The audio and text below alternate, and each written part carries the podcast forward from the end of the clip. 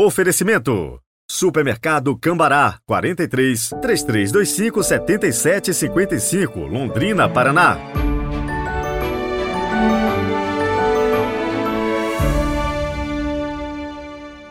Olá, bom dia! Sejam muito bem-vindos a esta terça-feira, 16 de maio de 2023. Boas-vindas a você também que está conhecendo o nosso podcast agora, neste exato momento. Se é pelo Spotify, se você gostar, não se esqueça de seguir e também deixar aí a sua avaliação, ela é muito importante. Se é pelo YouTube, no canal Peregrinos do Rocio, se inscreva, deixe seu like, também um comentário, né, o comentário que você quiser.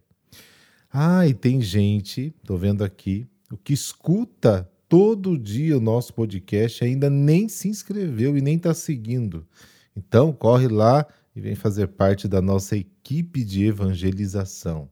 Tem também o nosso Instagram, padre.heriberto, e em breve o nosso site. É isso mesmo, com bastante conteúdo bíblico para você. Rezemos juntos!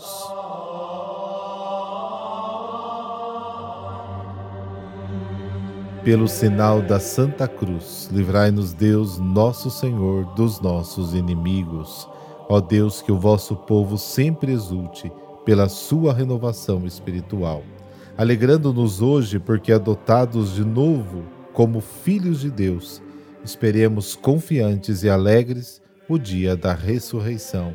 Amém.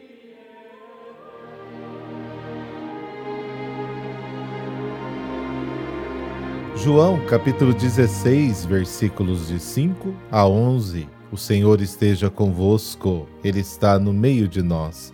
Proclamação do Evangelho de Jesus Cristo segundo João. Glória a vós, Senhor. Naquele tempo disse Jesus aos seus discípulos: Agora parto para aquele que me enviou, e nenhum de vós me pergunta: Para onde vais? Mas porque vos disse isto, a tristeza encheu os vossos corações. No entanto, eu vos digo a verdade: é bom para vós que eu parta. Se eu não for, não virá até vós o defensor, mas se eu me for, eu vou-lo mandarei. E quando vier, ele demonstrará ao mundo em que consistem o pecado, a justiça e o julgamento. O pecado, porque não acreditaram em mim, a justiça, porque vou para o Pai, de modo que não mais me vereis, e o julgamento, porque o chefe deste mundo já está condenado. Palavra da salvação, glória a vós, Senhor.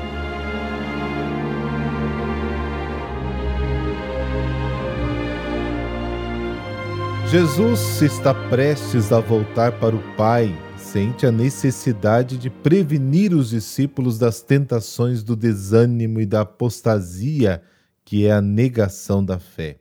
Nessas circunstâncias dolorosas, os discípulos experimentarão angústia e sofrimento, semelhantes às dores de parto, mas a tristeza se transformará em alegria quando Jesus voltar para levá-los consigo. Esta felicidade será parcialmente antecipada por ocasião da aparição do ressuscitado aos doze apóstolos, como está no capítulo 20 de João. O coração dos discípulos não deve ficar perturbado pelo anúncio da partida de Jesus, porque ele voltará através do seu Espírito. A função do Espírito Santo é convencer o mundo do pecado, da justiça e do julgamento. Ele trará aos discípulos no fundo de suas consciências provas irrefutáveis do grave crime cometido pelo mundo incrédulo ao recusar a revelação de Jesus e matá-lo. O Espírito convencerá o mundo do pecado, porque este mundo não crê em Jesus. O pecado do mundo é a sua incredulidade.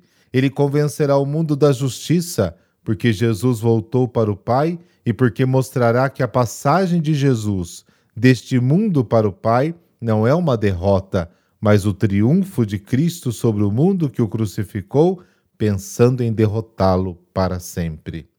O Espírito da Verdade fará justiça a Jesus, revisando o julgamento injusto em que Cristo foi condenado. Aliás, ele anulará a sentença a seu favor. A aparente derrota de Cristo na cruz constitui seu retorno glorioso a Deus, sua entrada triunfal na glória do Pai. O Espírito finalmente convencerá o mundo do julgamento, porque o príncipe deste mundo está julgado. Revendo o julgamento de Jesus no fundo das consciências, o Espírito da Verdade mostrará aos discípulos na fé que o diabo, principal responsável pela paixão e morte de Cristo, foi julgado e condenado justamente quando parecia ter vencido por completo Jesus, fazendo-o morrer. O príncipe deste mundo foi derrotado e expulso do mundo com a exaltação do Filho de Deus. João capítulo 12. Caro ouvinte, o Espírito Santo há de convencer o nosso coração de que o Cristo nos ama com amor eterno e que por nós sofreu, morreu e ressuscitou. Ele vive e caminha conosco.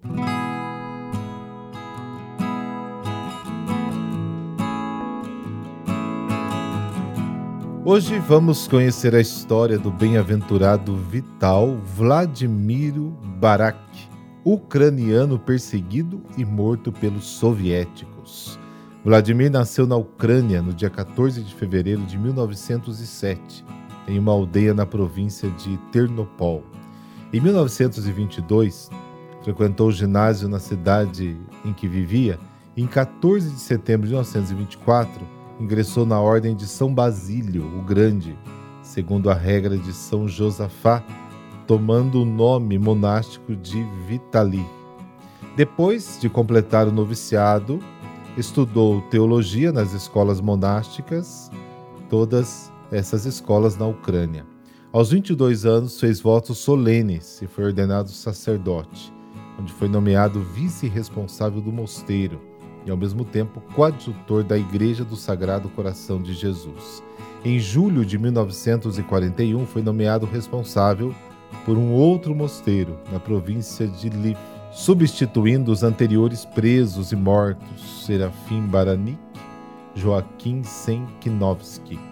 O padre Vitali foi preso por agentes né, da NKVD, a polícia política soviética, no dia 17 de setembro de 1945, acusado de ter participado na aldeia de um funeral no túmulo dos militares ucranianos do exército subversivo em 1941.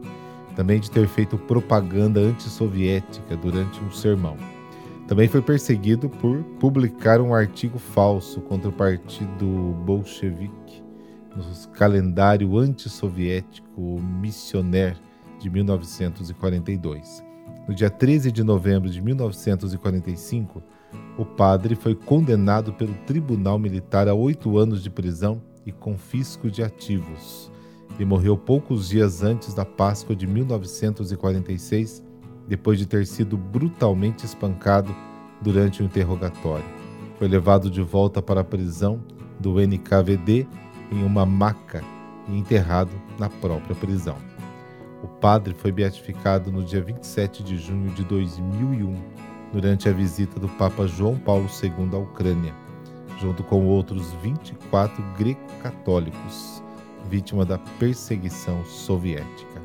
Senhor Jesus, hoje são outros milhares de ucranianos que sofrem por perseguição, além de religiosa, também civil e desleal. Que a nossa oração agora console os ucranianos que sofrem e providencie para cada um o renovar da esperança. Assim seja, por intercessão do bem-aventurado Vital Vladimiro Barak. Amém. Abençoe-vos o Deus Todo-Poderoso, Pai, Filho e Espírito Santo. Amém. Boa terça-feira e amanhã, neste mesmo horário, a gente se encontra. Até lá.